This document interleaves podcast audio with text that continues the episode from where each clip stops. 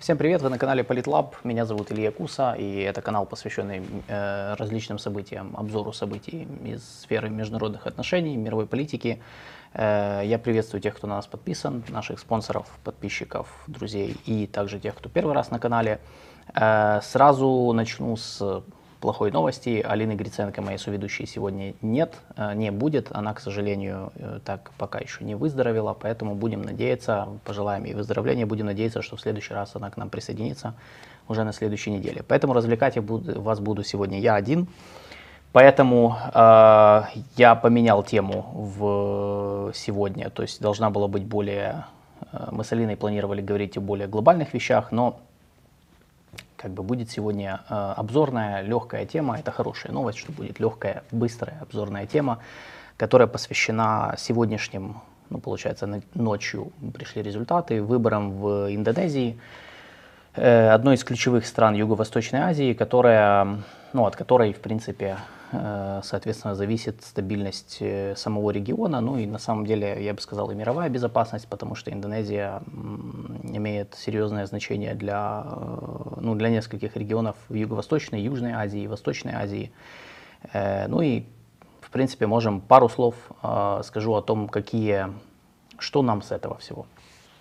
Поэтому, в принципе, устраивайтесь поудобнее, у нас будет обзор вещи, о которой Э, никто ничего не скажет э, у нас, но, по крайней мере, у нас э, на этом канале вы можете что-то узнать для себя интересное.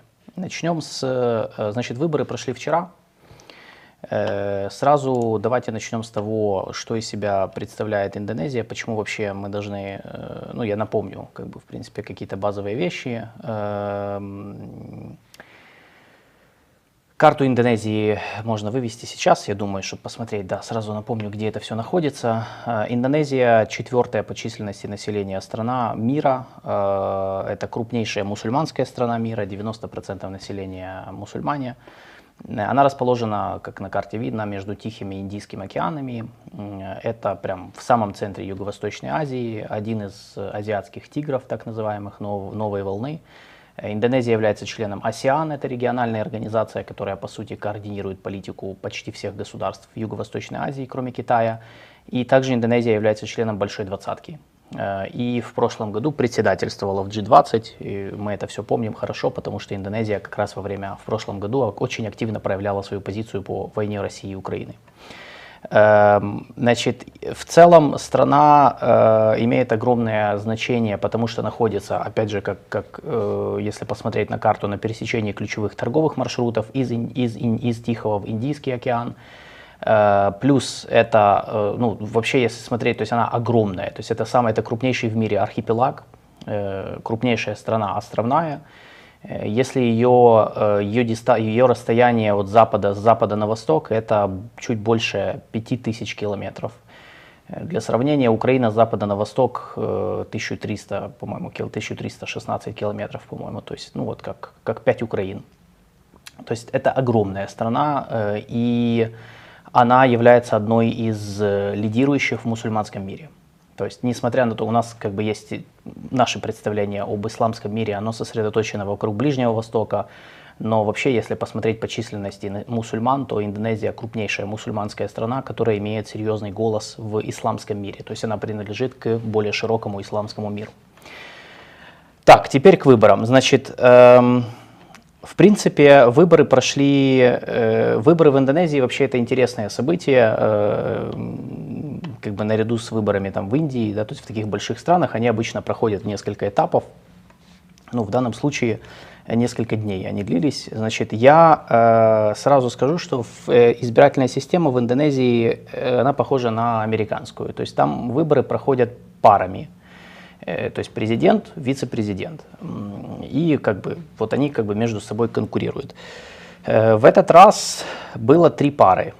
Э, которые мы будем рассматривать. Эм, и э, уже даже есть результаты. Ну, это они еще не окончательные, но уже по большому счету можем делать выводы, потому что все сходятся к тому, что результат, скорее всего, будет таким же, как как в экзит-полах, и в, есть еще так, такой неофициальный подсчет голосов в Индонезии, который параллельный, как бы он тоже показывает такой же результат. Э, так вот, в, было три пары основные, которые участвовали в этих выборах. Значит, сейчас я, секундочку, я у себя еще открою, чтобы видеть. Э, значит, секунду, да. Значит, начнем с э, первой пары, фавориты, э, опять же, фотку в студию. Э, значит, да, можно любую из них, в принципе. Значит, да, первая пара, э, слева Прабово Субьянто, министр обороны Индонезии действующий, и справа молодой человек, э, Гибран Ракабумин его зовут. Э, вот они, вот слева президент, справа вице-президент, как бы ну, кандидаты, вице-президенты вице-президенты.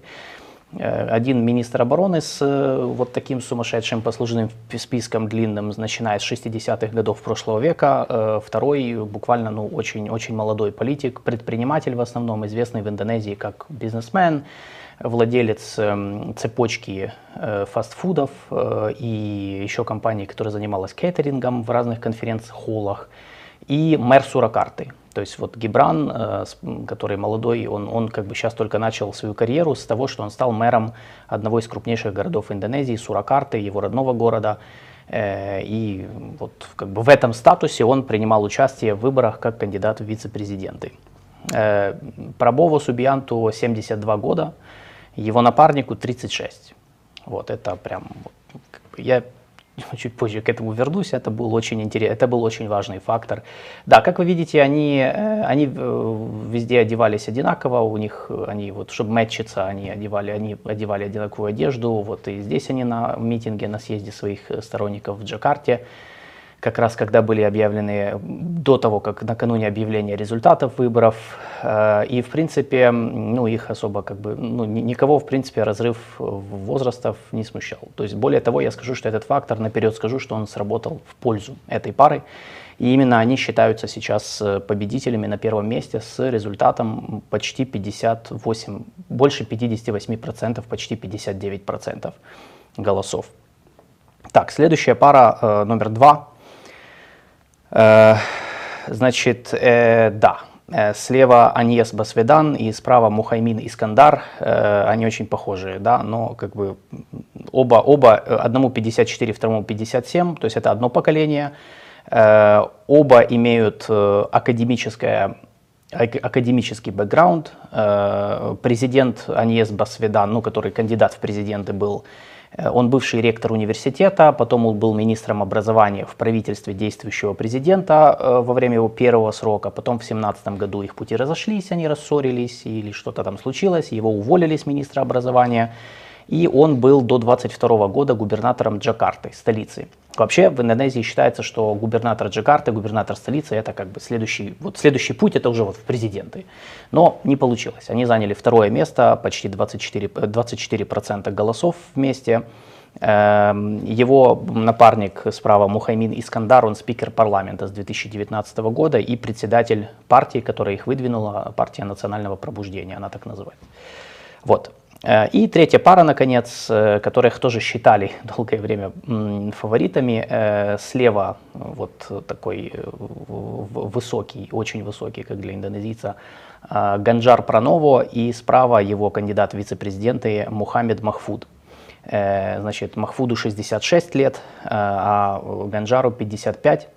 Значит, Ганджар, левый популист, такой достаточно, э, тоже политик новой волны считается, несмотря на свой возраст. Он как бы позже, позже пришел в политику, чем Махфуд. Э, он был губернатором Центральной Явы, его, родного, его родной провинции, 10 лет, с 2013 по 2023. Сам он в политике с 2004 года, когда впервые избрался депутатом парламента. Махфуд справа, его кандидат в вице-президенты, э, который его на 10 лет старше, он был министром обороны в 2000-х.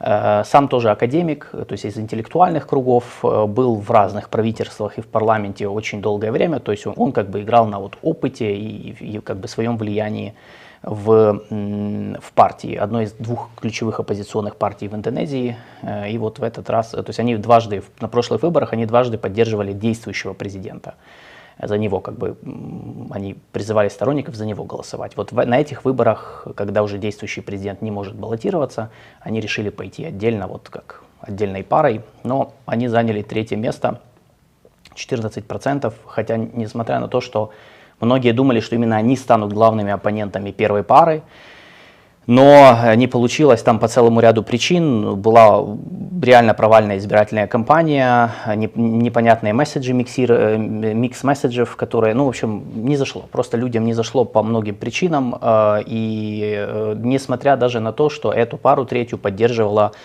одна из таких патриархов индонезийской политики, Мегавати Сукарно Путри, это дочь первого президента Индонезии, то есть как бы она имеет такой огромный вес, как, так, как очень такая серьезная, знаковая фигура в индонезийской политике. Несмотря на это, даже ее голос ну, как бы не помог им. Во многом из-за того, как я сказал, они вели избирательную кампанию непонятно. То есть они очень поздно включились в оппозиционную риторику, они, э, то потому что партия же поддерживала дважды действующего президента, и тут как бы они выдвинулись против, ну, получается, его, он других поддержал фаворитов, я сейчас к этому вернусь.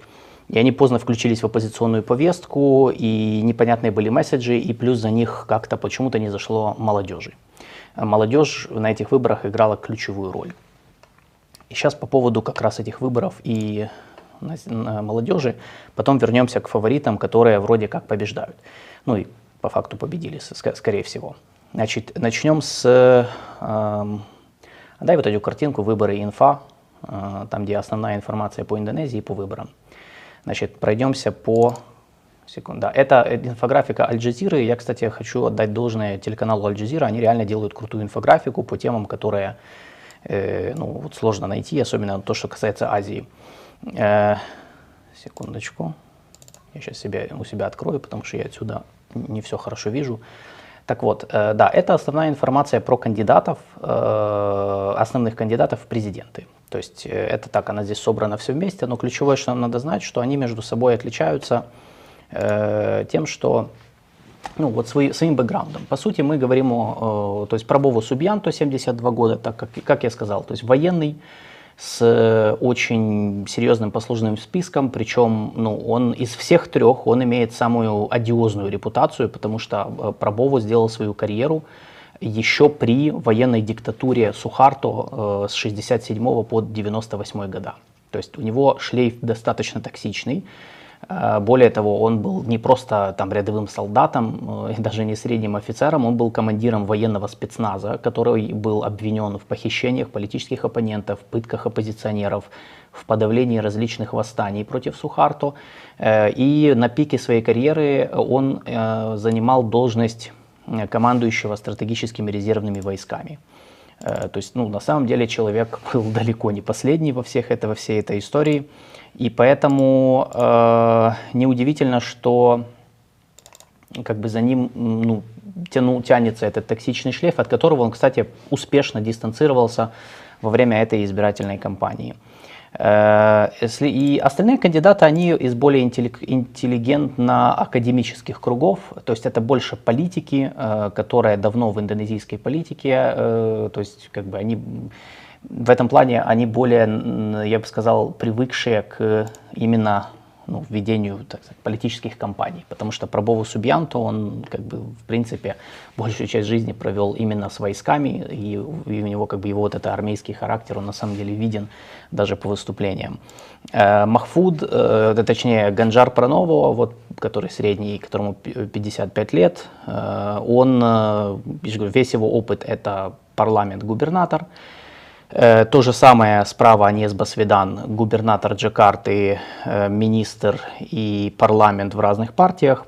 Поэтому э, и надо, ну, надо сказать, что из всех этих троих, если смотреть их политическую программу, то двое э, левых, да, то есть Пробово и Ганджар, они в принципе не сильно отличались в своих программах от действующего президента Джоко Видодо. То есть они по большому счету, их программа, она, если так ее почитать, то она за продолжение всей его политики. То есть вообще ничего не особо не менять. Э, и только Аньес Басведан выступал с такой резко радикальной политикой в стиле «нет, надо вот менять» менять вот экономическую политику, менять там, вот, там, например, он выступал за, он, он, он критиковал очень сильно ключевой проект президента, это перенос столицы из Джакарты в новую столицу. В Индонезии есть проблема, возникла в связи с тем, ну, что Джакарта э, стала перенаселена, плюс там очень много проблем, связанных с э, экологией, с загрязнением, ну прям катастрофа в отдельных сегментах. И недавно в Индонезии было принято решение, что надо переносить столицу в другой город, то есть построить город и туда перенести столицу. Это был такой супер, супер э, центральный проект президента Индонезии, на который он положил много денег и, и усилий, и энергии. Его чаще рекламировал как такой, который создаст рабочие места, позволит разгрузить столицу и так далее, и так далее. Так вот, э, в принципе, из всех кандидатов троих э, только Аньес Басведан его критиковал и говорил, что это деньги на ветер, и непонятно, как они окупятся, и вообще, мол, у нас там куча других проблем, надо, это не надо приоритизировать. Все остальные, ну, в общем-то, шли в, в, очень в линию как бы с э, действующим президентом. Почему? Потому что действующий президент, который уходящий, Джоко Видодо, у него, он уходит на пике популярности, и у него до сих пор его рейтинг 70% на секундочку, то есть после двух сроков президентства. То есть он очень популярный, и как бы я думаю, если бы он мог баллотироваться на третий срок, но Конституция не позволяет, то он бы, наверное, победил. Но так как он не мог, то как бы у нас э, на первое место вышли другие люди, и теперь, э, да, и теперь вернемся к первой паре э, и секрету их успеха. Значит, э, да, э, только хотел попросить тебя, да, вывести их. Значит, э, есть несколько, ну, даже вот я бы сказал один, один такой вот маленький, вот серьезный фактор, который надо учитывать, когда мы говорим о том, почему этой паре, именно этой паре вот удалось э, победить.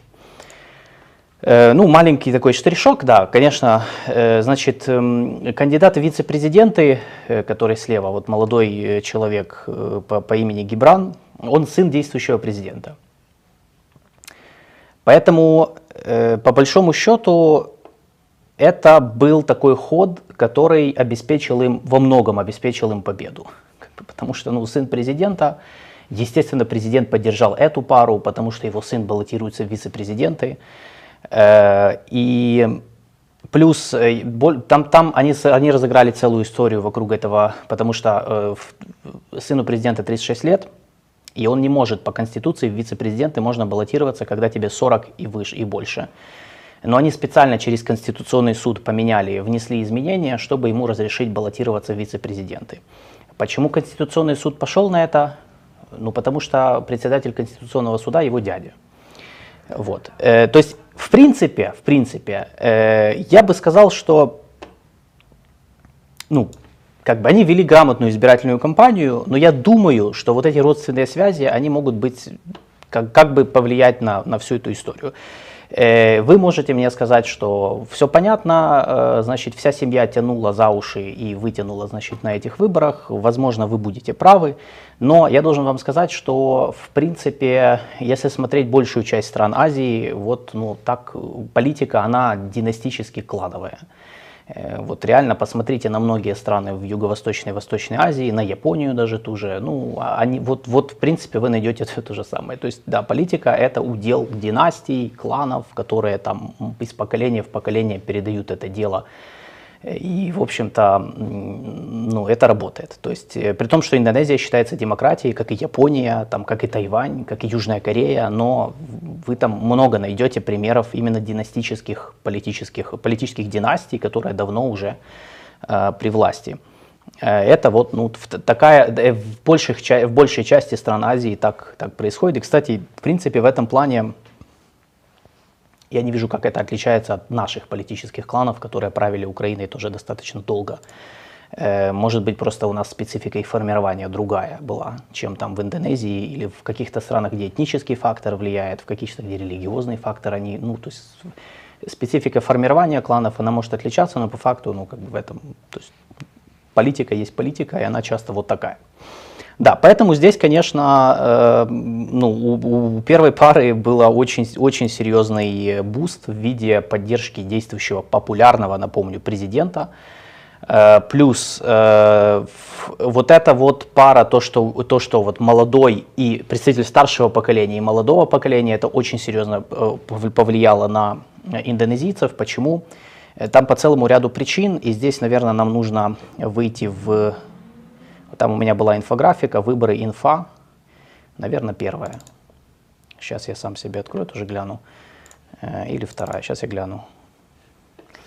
Э, да, да, э, начнем с этой.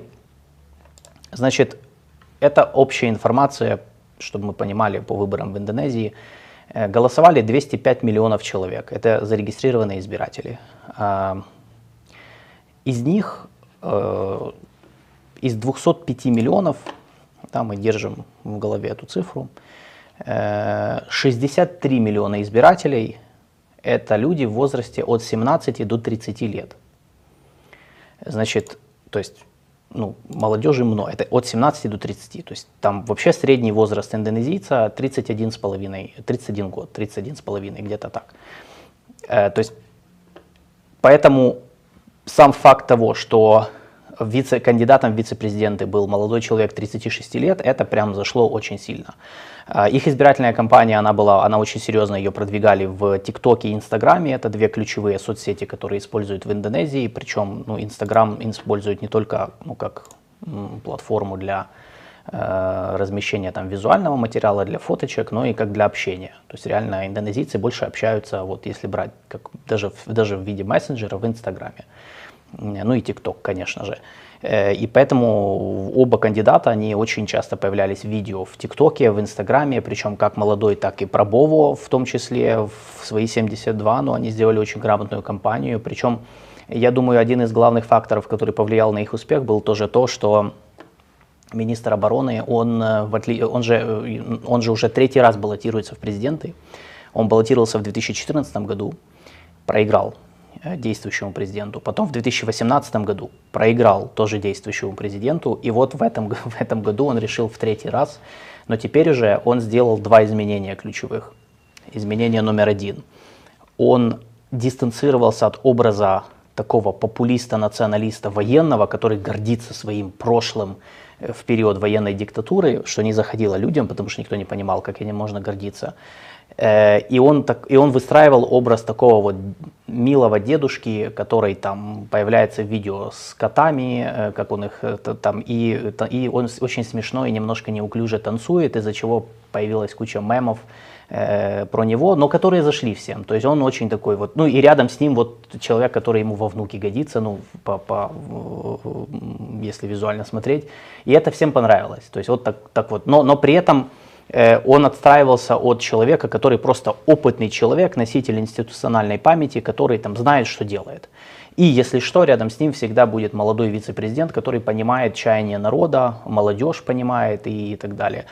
Вот, вот это помогло, в принципе, им очень серьезно, помогло очень серьезно изменить избирательную кампанию в лучшую сторону. Потому что предыдущие избирательные кампании Пробова, они были очень агрессивные, они были националистич, ультранационалистические, он заигрывал с исламистским электоратом, у него в вице-президентах были кандидаты, которые были связаны с исламскими консервативными кругами. Э, и ну вот мы видим, что уроки были изучены и в общем-то, они поменяли свою стратегию, что было очень правильно. Ну, плюс, конечно, в этот раз он, если в прошлые два раза он все-таки выступал против действующего президента и ему проиграл, то в этот раз, получается, действующий президент, бывший его соперник, он был за них, потому что его сын баллотируется вместе с министром обороны, и он их просто поддержал. И, конечно, на пике его популярности они выехали очень, я бы сказал, что не, сильно, ну, не было достаточно легко. Вот. А, и э, да, Индонезия, выборы, э, там вторая инфа, вторая инфографика. Э, пару слов, да, чтобы мы понимали масштабы произошедших событий. Эм, да, то есть, как я говорил, Индонезия – это огромная страна, то есть 277,5 миллионов населения, э, четвертая в мире. Как я, вот, да, средний возраст 31 год, эм, значит, и ВВП Индонезии 1,3 триллиона долларов, то есть ну, страна растет в год по 5%. Э, они посчитали, что если они будут расти в год в 6-7%, и до, то до 2045 года Индонезия войдет в топ-5 экономик мира. Вот, то есть это ну, страна, которую, я же говорю, я не просто так ее назвал одним из азиатских тигров как бы новой волны, вполне способна выйти в очень серьезную лигу высшую, так сказать, вместе со всеми остальными. Да, э, еще пару слов, такой интересный момент. Э, вы можете видеть на... Э, верни вот ту картинку, где была, называлась «Кандидаты, кандидаты инфа», как-то так, да? Ну, то есть, где были вот три кандидата, да. Многие из вас, кто будет читать новости, может быть, про Индонезию или где-то там встретит, то есть вы видите, что здесь просто написано имя, фамилия. На самом деле в, в Индонезии нет такого понятия, как фамилия. У большинства людей нет фамилий. То есть как бы вот, вот, вот то, что сейчас написано, про Бову Субьянту или Ганджар Пранову или Аньес Басведан, это имена. В Индонезии имя человека – это его полное имя. То есть, в принципе, у них фамилий практи- вообще нету практически. Обычно э, вот э, это либо, э, то есть полное имя человека может состоять из просто имени, ну это как если бы у нас было там вот Илья, все, или, или Владимир, ну все, этого достаточно, это полное имя. Или можно, может, могут, быть два имени, да, то есть как там, там Мария Тереза, да, или там Тарас Виктор, то вот у них Пробову Субьянто, Ган, Ганджар Пранова, это два имени просто как бы. То есть родители при рождении, при регистрации ребенка, они могут давать ему э, два-три имени, или, например, имя плюс, или просто имя, или, например, имя плюс какое-то имя, плюс какое-то второе имя, которое является э, производным от названия там клана или племени, там, к которому они могут себя причислять. Э, или, например, эм, как вот главная э, матриарх да, индонезийской политики, э, которую зовут Мегавати Сукарно Путри. Да, то есть Мегавати это ее имя, а Сукарно Путри потому что она дочь Сукарно, как так звали при первого президента Индонезии. Ну, то есть такие вещи. Поэтому в Индонезии, э, поэтому и вся компания, она велась, э, вот если там смотреть их, их э, логотип, их слоганы, их эти, ну, там, борды, где они размещали рекламу, то в основном будут первые имена, там Пробово и Гибран, там Ганджар и Махфуд, да, там, и так далее. То есть у них как бы по первому имени все все понимают, всех всех знают такой маленький интересная деталь, вдруг вы не знали, потому что многие не понимают. И это, кстати, объясняет, почему, например, э, сын действующего президента, э, президента зовут Джоко Видодо, а его сына зовут э, Гибран Ракабумин, да, то есть вообще ничего общего. То есть вы так и не поймете, что он его сын, как бы, потому что фамилии, ну, там не должно быть фамилии. То есть они их называют просто вот как бы как, как, как хотят, по большому счету. Эм, еще один момент, да, покажи бюллетень, как выглядел. Эм, как выглядел бюллетень в Индонезии, он очень яркий такой, вот, вот как бы вы просто отрываете тот кусочек пары, я же говорю, как бы там пару выбирали, который вам нужен, на обороте там подписывались и бросали в урну. Вот, и там, я же говорю, оно вот как раз э, э, так и выглядит, там вот внизу логотипы партий, которые поддержали, в, как бы входили в коалицию по поддержке той или иной пары, э, ну и как бы ключевая информация такая, как просто имена и, ну, имена в основном, там больше ничего особо нету. Вот. Это так, просто для, для интереса тоже я решил посмотреть, потому что в разных странах разные бюллетени, очень интересно наблюдать, какие они. В, в Азии очень много таких красочных, очень, очень интересно за этим наблюдать тоже. А, теперь, чем известен Прабову Субьянто, который, скорее всего, станет президентом Индонезии, и, судя по всему, это уже известно. Значит, как я сказал, у него есть токсичный шлейф бывшей военной карьеры. Э, с 67 по 98 год, во время военной диктатуры Сухарто, он был, как я сказал, он был командиром спецназа, командующий. Короче, он занимал различные командирские, офицерские должности, э, далеко не последние. Э, в связи с, понятное дело, что люди, подчиненные ему люди, принимали участие в различных военных операциях при Сухарто, направленных то на подавление восстаний, то на э, репрессии против инакомыслящих. Естественно, это все как бы привело к тому, что когда в 1998 году диктатура Сухарто пала, то Пробову Субьянту объявили, ну, обвинили в том, что он как же тоже был с этим всем режимом и так далее. Его уволили из армии, но он избежал правосудия, его никто не судил, обвинений ну, формальных ему никто не выдвигал, несмотря на то, что несколько людей из его там, отряда спецназа были осуждены даже, в тюрьму отправлены. Сам он ну, никак не, так сказать, пострадал вообще. То есть, может быть, ему повезло, может быть, были какие-то договоренности, мы не знаем этого. Э, но, то есть, он, да, в какое-то время он исчез из публичного поля, потом вернулся в политику и, в общем-то, вот все это время оставался в ней. И, э, в принципе, вот до этого момента, все это время он отстраивал свою, э, свой политический имидж именно на вот этом наследии, что да, мол, он сделал карьеру во времена так называемого нового порядка Сухарто. Да, он командовал войсками, да, вот он такой, но в принципе он старался этим, это подчеркивать. То есть он говорил, что Ну и что? Я был, я, я патриот, националист своей страны, я вот понимаю, вот, то есть все это было сделано, потому что там он был патриотом своей страны. Ну, то есть примерно такая была риторика. Э, и он же был под санкциями Соединенных Штатов с 98 года, сразу после падения Сухарту Штаты наложили санкции на него и на еще ряд людей, которые э, считались там ключевыми функционерами режима несмотря на то, что Штаты при Сухарту, в общем-то, поддерживали, э, ну, понятно, когда он уже обрушил, обрушалось, обрушился режим, то уже там было как-то это не, не, не прикольно поддерживать. Э, только в 2019 году Штаты сняли с него санкции, ну, когда его назначили министром обороны, собственно, ну, потому что было как-то странно э, вот, оставлять официальное лицо под санкциями. Вот. Но э, сейчас, по сути, э, мы видели на этой избирательной кампании, что он отстраивался абсолютно по-другому. Э, то есть вся эта военщина, она ушла. Э, такой популистский национал-популизм тоже ушел. И, по сути, если смотреть на политическую программу Пробово, она почти полностью повторяет курс, который проводил президент Джоко Видодо, уходящий, ну и, соответственно, в правительстве которого был Пробово все это время. И в этом контексте, э, в этом контексте, что мы можем сказать по э, его позиции по Украине? Э, я, как я говорил, Индонезия в прошлом году была активной на украинском треке по нескольким причинам. Значит, ну, первое, она была председателем в большой двадцатке, Поэтому надо было показывать какие-то вот, какие телодвижения по этому поводу, тем более, что на Большой Двадцатке обсуждался вопрос Украины в прошлом году, когда Индонезия принимала у себя саммит G20 на острове Бали.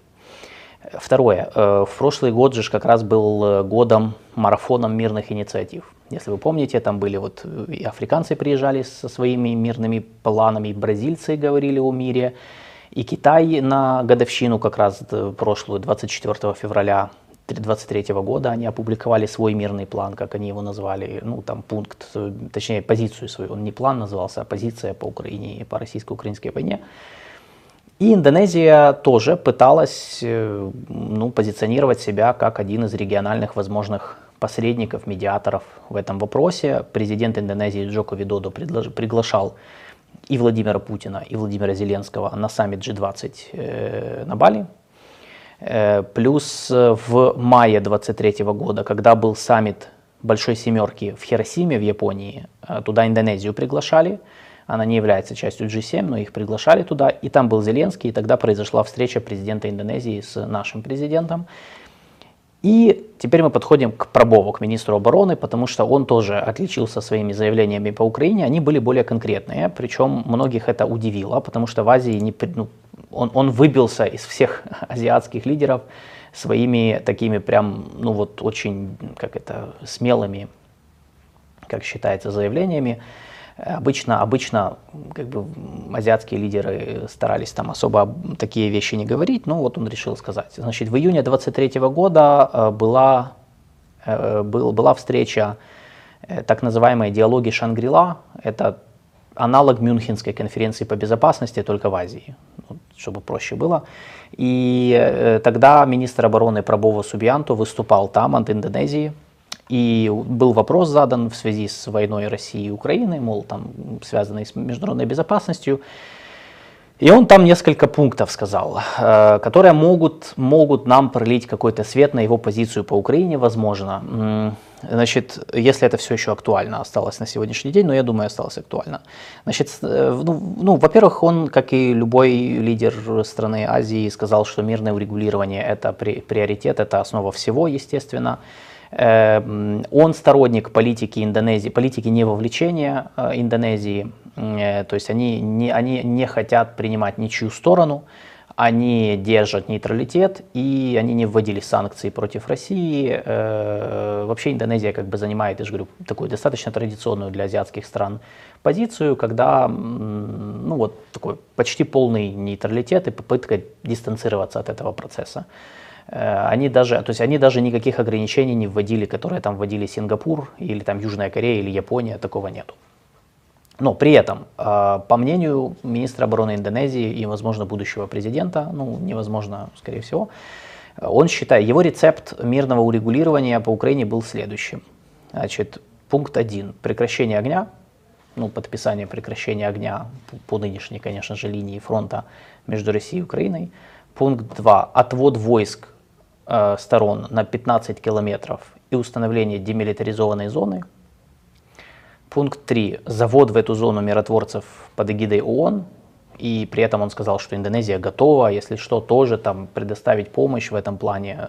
Я так понимаю, речь шла в том числе о помощи консультационной и, возможно, там свои, своих миротворцев отправить. И пункт 4 – провести референдумы на, э, ну, он это назвал, на оспариваемых территориях, на спорных территориях. Вот, это как бы его такой э, рецепт. Э, ну, почему многие были удивлены, потому что так прям, ну, удивлены тем, что тут ничего гениального нового нету на самом деле, потому что об этом говорило, говорилось много и в 22 году, и в 23 году. Понятно, что этот рецепт, он э, ну, по многим пунктам его критиковали, разбирали, и он нереалистичен по многим вопросам. Э, но удивило то, что да, это прозвучало с уст министра обороны Индонезии, то есть даже не президента, а ну, как бы одного из чиновников, по сути, и из Азии, как что обычно они там не считают, они такие вещи публично, по крайней мере, не говорят. Э, наш МИД э, отреагировал. Олег Николенко, пресс-секретарь МИД, тогда сказал, что, мол, ценит, что Индонезия занимается этим вопросом, но что у нас нет спорных территорий. Ну, что по, по, нашей, по нашей позиции у нас нет спорных территорий с Россией, и только вывод российских войск обеспечит выполнение урегулирования. Э, что правда, да, потому что э, ну, наша война, она не, это не война за спорные территории, да, то есть как бы это война больше политико-идеологического характера. Вот, поэтому э, проводить, проводить референдумы на оккупированных территориях – это такая себе идея. Вот, плюс непонятно, как она будет имплементирована и так далее. Вот. Я думаю, что вот это, в принципе, единственное такое самое громкое заявление, которое было у Пробова по поводу Украины – Э, ну, можете сделать свои как бы выводы по этому поводу. Я думаю, то есть я здесь не вижу ничего, сразу скажу, ничего сверхъестественного, то есть ничего выбива, сильно выбивающегося из ну, общей позиции многих незападных государств, которые вот так мыслят, то есть они мыслят категориями э, «нам все равно главное мир», неважно на каких условиях, э, пусть будет заморозка, это, наверное, лучше всего, что устроит всех – Э, желательно заброска, да, на основе компромисса. То есть вот я бы так подсуммировал позицию, в принципе, большей части незападных государств, и глоба, ну или глобального юга, как у нас это принято называть. И, скорее всего, при новом президенте позиция Индонезии будет такая же. То есть переговоры, заморозка, компромисс, все. И восстановление нормальных э, торгово-экономических связей между регионами. То, что, ну, то, ради чего, то, то, что действительно волнует Индонезию, потому что они тоже импортер, импортеры зерна частично. Они, ну, они не, не критически от него зависят, но тем не менее.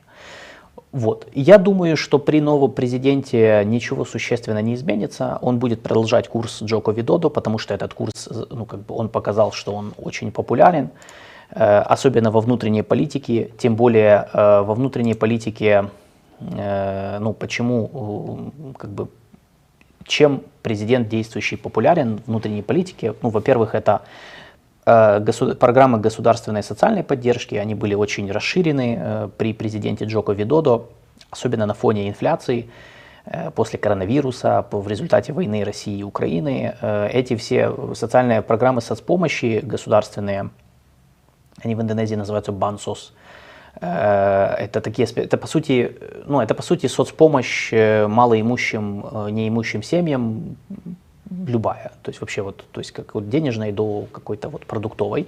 И они, конечно, очень серьезно зарешали, э, и это было очень, ну, по сути, помогли тоже многих людей убедить, что надо голосовать за человека, которому президент действующий поддерживает, то есть за пару, которую он поддержал. Э, плюс инфраструктурные проекты. Это то, чем остался тоже известен действующий президент. Он очень большой упор делает на инфраструк... большие инфраструктурные проекты, особенно в транспортном секторе то есть строительство дорог, каких-то развязок, мостов и особенно крупные инфраструктурные проекты, связанные с в том числе разработкой месторождений никеля и кобальта. Это два ресурса, которыми богата Индонезия, и которые они разрабатывают, то есть приглашают инвесторов, чтобы инвестировали в, это, в эти месторождения, чтобы потом добывать ресурс, экспортировать его и включать его в цепочки э, производства электрокаров. Вот это то, что, то, что как бы реально Индонезия, э, ну это помогло Индонезии привлекать инвестиции, расти экономически и создавать рабочие места. Ну, реально создавать рабочие места. Э, вот. То есть в целом, э, я думаю, это все продолжится, потому что, ну, в общем все голосовали в каком-то смысле за этот курс, за продолжение этого курса. Это было голосование в том числе об этом. Не столько за министра обороны, сколько за вот продолжение курса действующего президента при тоже таком же, как бы, как ну, мудром старшем политике, который знает, что идет, и сыне президента популярного, который там понимает, понимает молодежь. То есть я бы так этот рецепт, наверное, описал. Вот. А, поэтому во внешней политике я не, вообще не ожидаю ничего, э, учитывая вообще, что большая часть стран Азии, Вьетнам, Индия, Индонезия, это видно, Малайзия, Мьянма, кстати, в том числе. То есть в, они всегда проводили и проводят внешнюю политику равноудаленную от э, центров силы, э, то есть балансируя между Китаем, Россией и Соединенными Штатами. Сам Пробово сторонник активной именно вот этой равноудаленности между США и Китаем в том числе. А, поэтому я, ну, как бы, не думаю, что они решат от нее отказаться. В этом нет смысла, потому что это работает. Пока это работает, всем, всем все окей, на самом деле. А, вот. Так что думаю, э, в нашем, то есть э, с точки зрения наших интересов, я думаю, что э, нашей дипломатии стоит дальше делать упор на не, не военно-политическое сотрудничество, ну или сотрудничество в области безопасности ограниченное, потому что есть вещи, которые могут интересовать э, индонезийцев, там сотрудничество в области безопасности взаимное, которое поможет и им. Э, тем более, что я бы сказал, что здесь просто главное, да, не переусердствовать и не требовать от них там, вот опять же, как у нас иногда там занять четкую позицию по Украине, по войне, они не займут четкую позицию. Но при этом, учитывая, что новый президент будет военным человеком, то есть с ним можно предметно разговаривать о, сотрудничестве в области безопасности, возможно, опять же, в долгосрочной перспективе предоставление услуг по обучению их военных с нашей стороны, учитывая, что у нас есть опыт, которого у них нет. И, э, но и также вести диалог в вопросах невоенных, то есть торгово-экономическое сотрудничество – что ну, всегда было основой наших с Индонезией отношений, сколько я помню на самом деле. Вот. И я думаю, что при новом президенте именно вот надо продолжать именно эту политику. Пока они балансируют, э, вот нарушать это, эту попытку, попытку их переиначить и убедить их там не балансировать, это бесполезно, я думаю. Ну, по моему мнению, это не имеет смысла, мы потратим кучу времени и денег э, ну, без гарантии результата на то, что может даже отторгнуть скорее и вызвать контрреакцию, чего как бы не нужно делать, естественно. Вот. Э, что теперь по... Что вас теперь интересует по той теме, которую вот мы сегодня затронули? Значит, я помню, мы обещали эфир... Э, да, кстати, секунду, перед тем, как я перейду к вопросам. Я Сейчас вспомню, если осталась ли вообще эта статья. Я думаю, если кому интересно, может интерес, ну, лучше почитать об этом, то я когда-то писал статью об Индонезии. Это было еще в 2018. Я бывал в Индонезии, и в 2019 году, вот в апреле, я написал статью. А, как раз этот, эта статья была с анализом прошлых выборов в Индонезии. Э, как раз когда переизбирался Джоко Видодо. И кому интересно, я скину, это была статья опубликована на сайте Хвыля. Вот. Э, там, как, там просто более, я бы сказал, даже более глубокий, глубокое погружение в э, индонезийские реалии. Многие вещи остаются актуальными до сих пор. Темы, которые были актуальны для Индонезии тогда, они остались и сейчас. Вообще эти выборы, потому что эти выборы, они по большому счету были, э, они были о внутренней политике э, в первую очередь. То есть э, полностью, вот, и это тоже еще одна причина, почему во внешней политике вряд ли что-то изменится, потому что, ну, э, э, Джоко Видодо был президентом, который был ориентирован на внутренние вопросы, на экономическое развитие. И, скорее всего, несмотря на свой бэкграунд, э, новый президент и его вице-президент, они будут продолжать эту политику, потому что, повторюсь, всем это, ну, как бы зашло. То есть все устра... всех как раз устраивает, что они занимаются развитием внутренней там, инфраструктуры, экономики, бизнеса, и вот это как бы самое главное. Поэтому э, в этом плане ну, как бы, опять же, можете почитать, сравнить, опять же, ситуацию тогда, потому что тогда и вице-президенты были другие, Джоко Видодо тоже, он, кстати, тогда тоже заигрывал с консервативными мусульманами Индонезии, что было интересно. То есть там они, они пытались миксовать популизм с такой как бы светский с таким как бы консерватизмом мусульманским, потому что были тогда проблемы, в том числе связанные в отношениях между консервативной и светской частью э, э, индонезийских мусульман, поэтому они там пытались эту тему разыграть. Это было достаточно интересно. Поэтому я статью скинул в чат, кому интересно, пожалуйста, вперед, как бы можете почитать. У нас не так много вообще просто материалов э, в целом об Азии, не говоря, ну, об Индонезии, не говоря уже вообще об остальных странах Азии. Так, теперь э, по вашим вопросам. А, значит, по поводу Монголии, да, я знаю, что мы обещали сделать эфир. Алина вернется, я думаю, мы сделаем эфир. Э, она уже давно сама хочет, и это там очень интересно, поэтому я думаю, что мы сделаем. Э, да, я правда забыл сказать, что Джакарта буквально, э, один из э, зрителей написал, что забыли сказать, что Джакарта буквально опускается в океан и тонет. Да, помимо всех проблем, связанных с перенаселением, загрязнением воздуха, среды, ну, я не знаю, кто бывал в Джакарте, я думаю, вы поймете, о чем я говорю, как бы со всеми этими проблемами, в общем, огромного, большого, масштабных проблем, чисто такого коммунально транспортного характера, да, в Джакарте еще проблема связана с глобальными ну, изменениями климата и э, ростом уровня воды в океанах, и там есть проблема, связанная с тем, что, да, есть угроза того, что там через какое-то время э, уровень воды поднимется до там, какого-то критического уровня. Это тоже одна из причин, почему они хотят переносить столицу.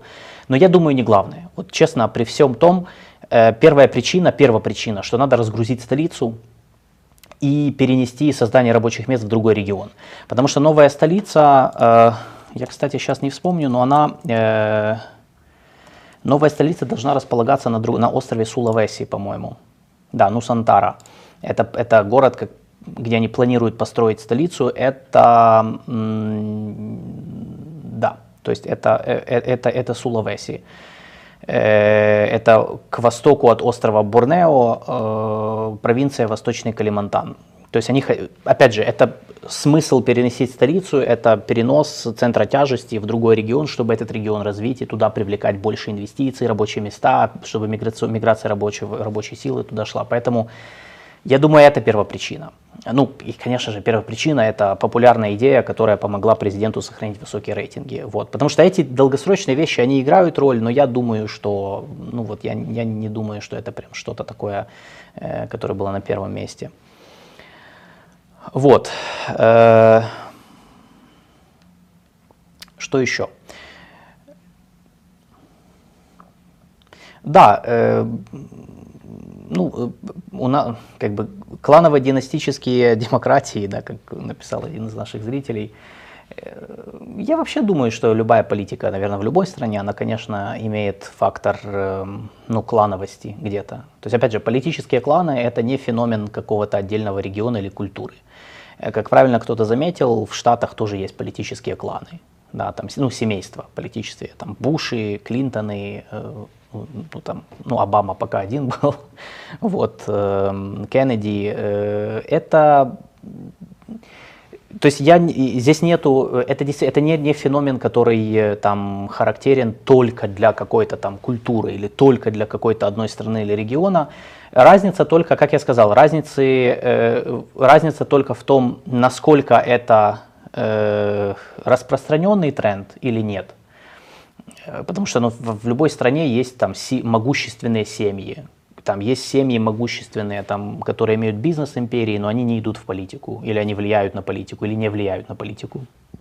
Есть те, кто, построив бизнес, идут еще в политику, да, и становятся олигархами, там уже, когда у них есть там медиа, бизнес, политические партии, ну, как у нас было, собственно, у нас олигархи, это же люди, которые ну, как у нас определить олигарха, это как бы в основном считалось, это люди, которые имели свою политическую силу, контроль над крупный бизнес и контроль над медиа. Вот. Э, не везде так, да, то есть это разница в уровне проникновения, то есть в распространении этого тренда, этого феномена. И опять же специфика формирования политических кланов и групп. Ну, по сути, мы говорим о смысле, о принципах формирования власти. Как формируется власть, вокруг чего. Вот. То есть в Украине власть формировалась там определенным образом. Да? То есть олигархи, они вышли из одной социальной и экономической среды, Э, во времена там, первичного накопления капитала. Вы это все знаете, как это происходило в 80-е, 90-е, потом нулевые. То есть как бы вот, вот один. В Индонезии по-другому формировались эти элиты. Э, то есть там, там была своя история. Э, очень сильно влиял, влиял кланово-племенной, например, принцип. Э, принадлежность к определенному региону. Да, то есть вот они там, там очень сильно, там есть прямая связь между политиком и его родным регионом, они не отрываются, то есть там, там очень, как бы, очень серьезно все завязано в этом плане. Вот, там на Ближнем Востоке политические кланы или династии, например, там если брать Ливан, в Ливане власть формируется вокруг, вокруг э, опять же, э, кланово, кланово конфессионных, конфессиональных групп, то есть этноконфессиональные клановые группы, э, которые там претендуют на то, чтобы говорить от имени одной там группы населения, да, там сунниты, шииты, христиане, друзы, армяне и так далее. Вот. Ну, то есть вот это единственная разница. А так я согласен, феномен он везде есть, как бы, ну, не надо тут это, как бы, э, то есть ошибочно говорить, что это только в Азии, но в Азии это очень распространено, это реально прям вот очень, это, это видно, и э, есть еще одна, знаете, какая разница? Э, я так заметил, я сейчас просто подумал об этом, что в западных странах, в западных демократиях факт э, клановости, династичности, политики, вот как в Штатах.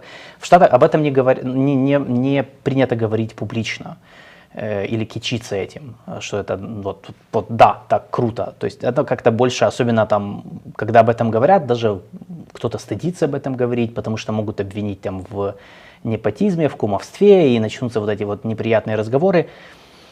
Э, на Ближнем Востоке, например, ну и я подозреваю в некоторых странах Азии, это не так, э, это не, это не столь токсичная тема. Хотя, кстати, опять же, это зависит, э, потому что в Индонезии, когда вот это, когда пара Прабово и Гибрана, то есть когда сын президента стал вице-президентом, то это многих возмутило. Более того, оппозиционные силы активно раскручивали идею, что ну, президент помогает, мол, что это за кумовство.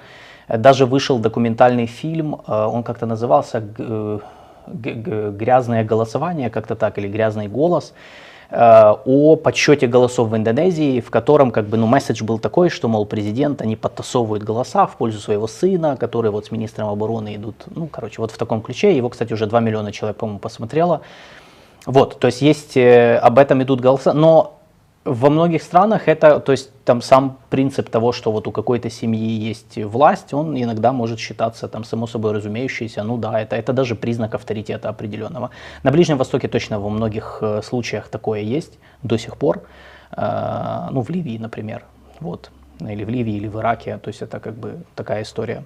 Вот, поэтому тут тоже я вижу разницу. То есть вопрос именно того, как это подсвечивается в медиа, как это воспринимается с точки зрения каких-то культурно-ценностных ориентиров общества. А, да, вопрос по поводу отношения Китаю и Штатов. Есть ли явно артикулируемые позиции по отношению к этим странам? Как я сказал, Индонезия последовательно занимает политику балансирования между США и Китаем. Э, то есть э, они развивают сотрудничество с обеими странами.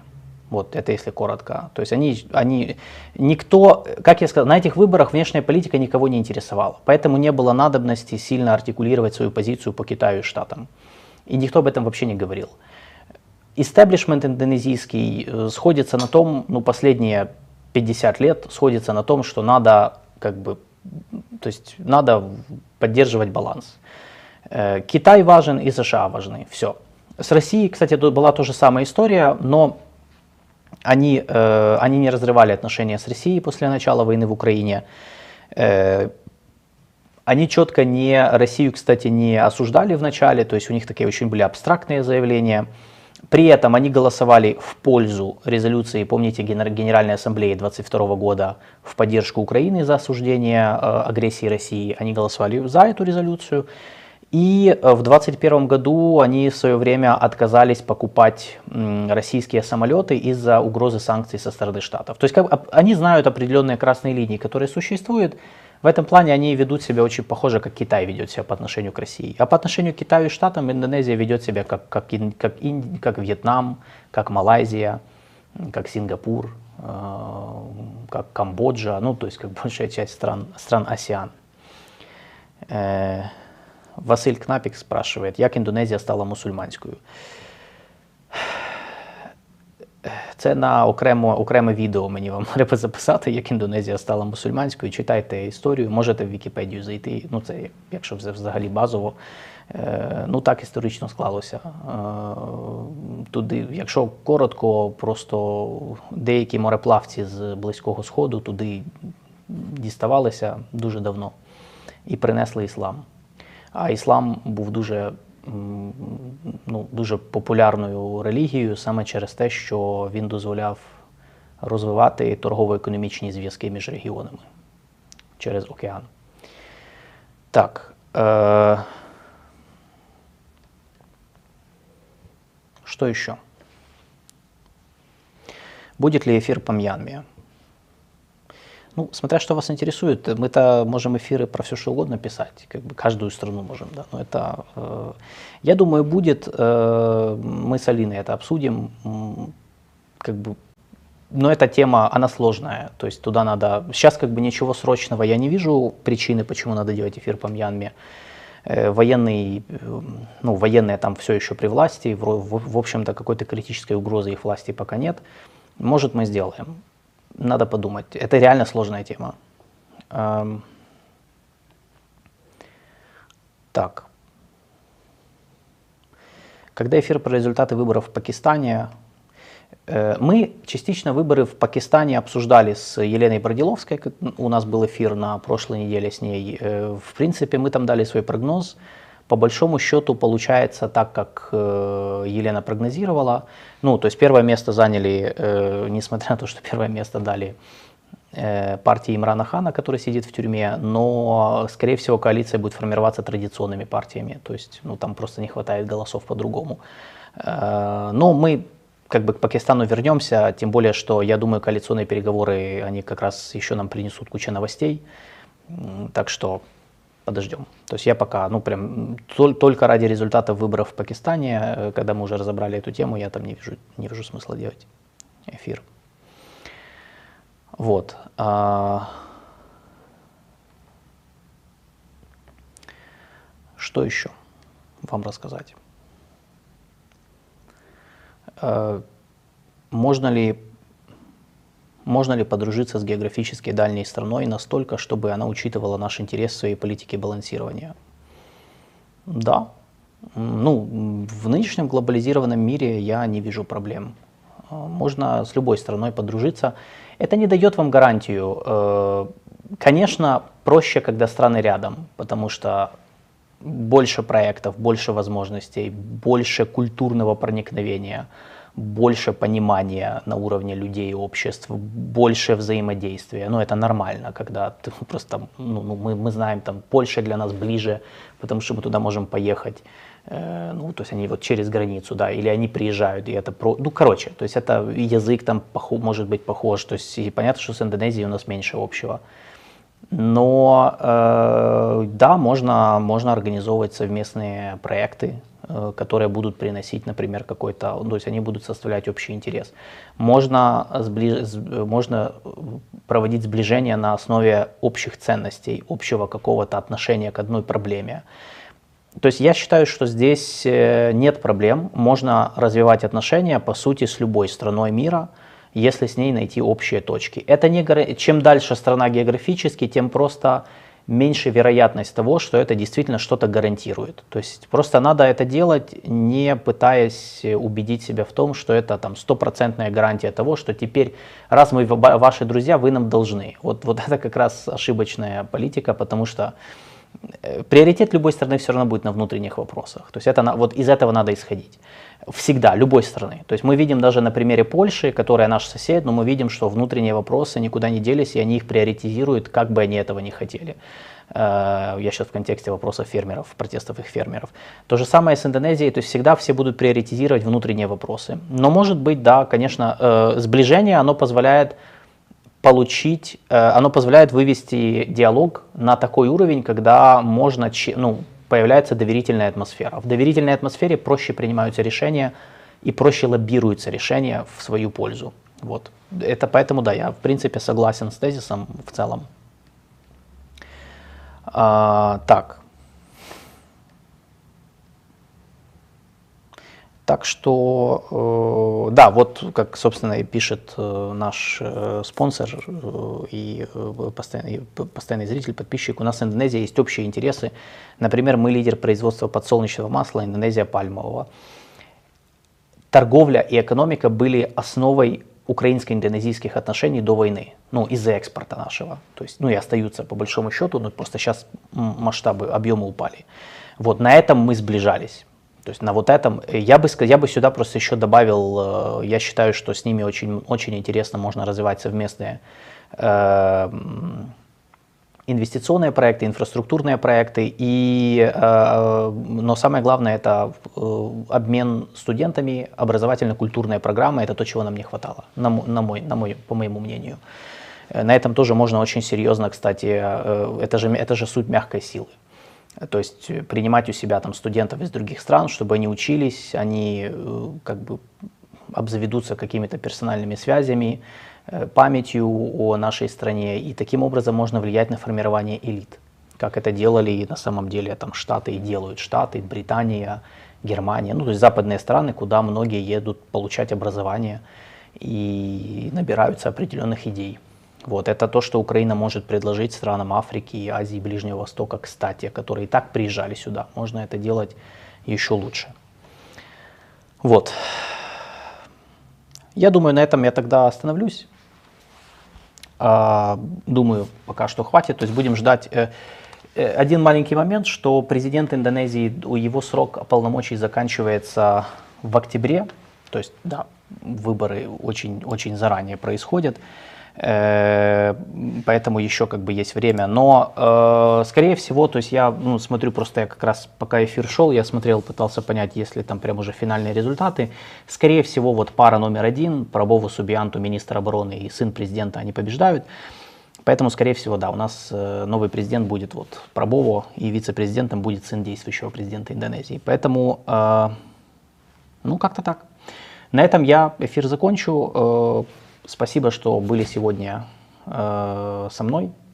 Э, спасибо, что смотрели. Э, мы с вами встретимся на следующей неделе. Я уже надеюсь, что с Алиной э, во вторник в 2 часа. Э, будем разбирать э, уже более глобально, глобально-региональные вопросы. Я напишу в анонсе темы, которые мы возьмем на следующую неделю. И всем пока что желаю хорошего завершения дня и хороших выходных. Всем пока.